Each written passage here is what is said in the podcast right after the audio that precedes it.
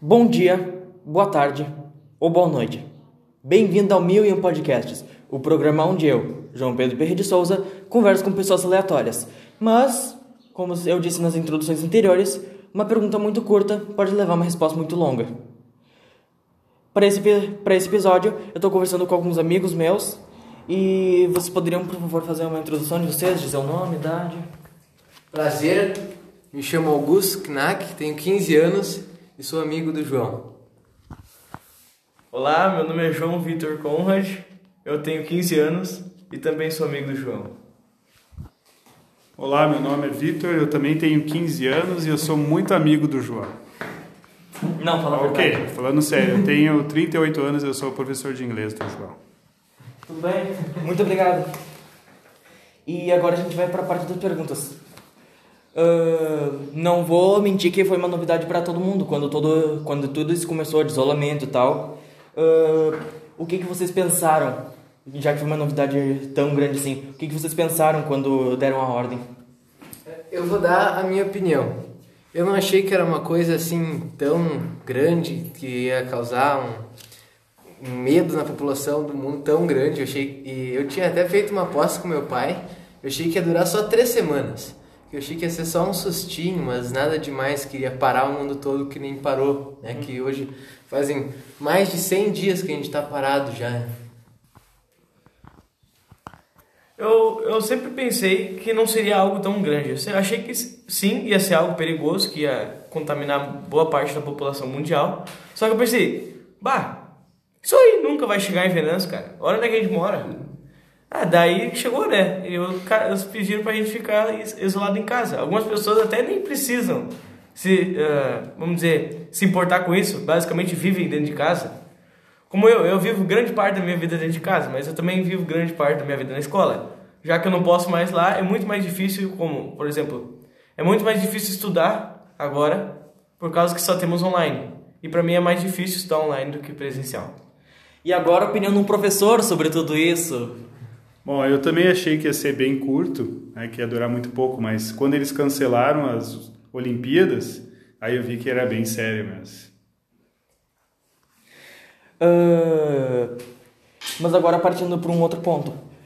Nem dificilmente dois meses atrás a gente é a mesma pessoa do que a gente é hoje. Então agora uma coisa. O que, que vocês faziam no, no início de tudo isso que vocês não fazem mais agora?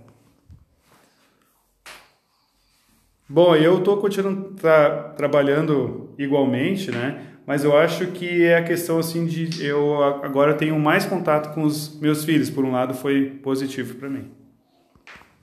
Eu passava muito tempo no colégio conversando e brincando com meus amigos. Agora eu já não posso muito mais sair de casa e, tipo, vamos, ah, sair pra natureza ou jogar um futebol, correr, fazer as coisas assim.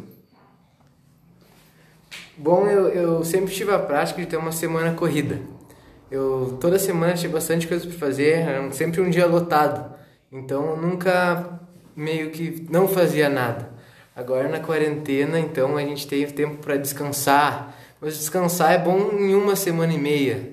Depois a gente começa a, a ficar um tédio, enjoado, é. E daí a gente tem que começar e re- se reinventar, né? Eu, eu não tocava, por exemplo, violão antes da quarentena. E minha mãe tinha um violão em casa, eu consegui trocar as cordas e agora estou tentando tocar um pouquinho também em casa.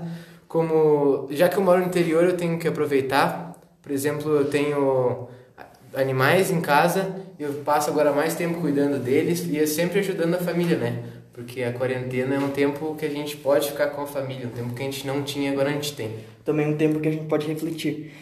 Falando em reflexão, no momento de agora, qual a visão de vocês sobre tudo isso?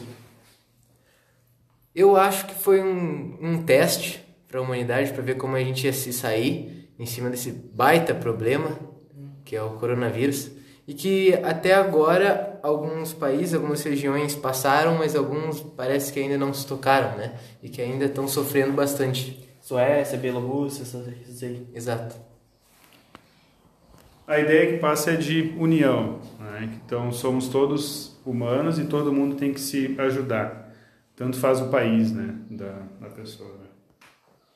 O fato da gente ter que ficar distante um dos outros dificulta muito a nossa sobrevivência, porque ser humano é dar um abraço, é, é o amor em si, né? É ter amigos que possa passar perto, conversar. Uh, e claro, no momento que a gente fica estando em casa, a gente também acaba aprendendo com, com o que a gente faz. E o que, que vocês aprenderam com todo esse período? Esses três meses? Ah, eu aprendi que a aula online não é tão legal quanto eu achava que seria. E também ficar em casa é muito bom. É, é, em questão sobre a aula online, é, é, muito melhor a gente se ver, né? É muito melhor a gente ter uma aula normal, né? É o que todos os alunos pensam também, eu acho. Aprender a gente aprende muitas coisas novas, porque ficar sozinho, ficar sozinho entre aspas em casa, a gente tende a criar coisas novas, né? Então aprender, cada um aprendeu uma coisa diferente mexendo no seu celular ou algo do tipo, criando alguma coisa com a família, a gente aprendeu uma coisa diferente. Mas a lição mais forte é que a gente tem que aprender a ter paciência. Uh, e agora uma pergunta geral, não precisa ser uma resposta tão longa como as anteriores, mas qual que é a previsão de vocês para quando tudo isso acabar? Bom, eu acho que acabar totalmente vai demorar ainda mais um tempo, vai demorar até um pouco depois do ano que vem, mas para a gente começar a retomar agora as aulas, por exemplo, eu acho que metade de agosto vai estar tá voltando, por exemplo, as nossas as aulas de todo mundo aqui no Rio Grande do Sul. Eu vejo tipo muitos lugares uh, voltaram ao futebol. Isso para mim já é um grande passo. E também estão dizendo que uh, a aula a aula vai voltar também. Isso já me deixa muito feliz porque é muito mais fácil estudar presencialmente, né? Eu acho que isso não vai. Uh, talvez demore mais um ano ou metade de um ano ainda para voltar.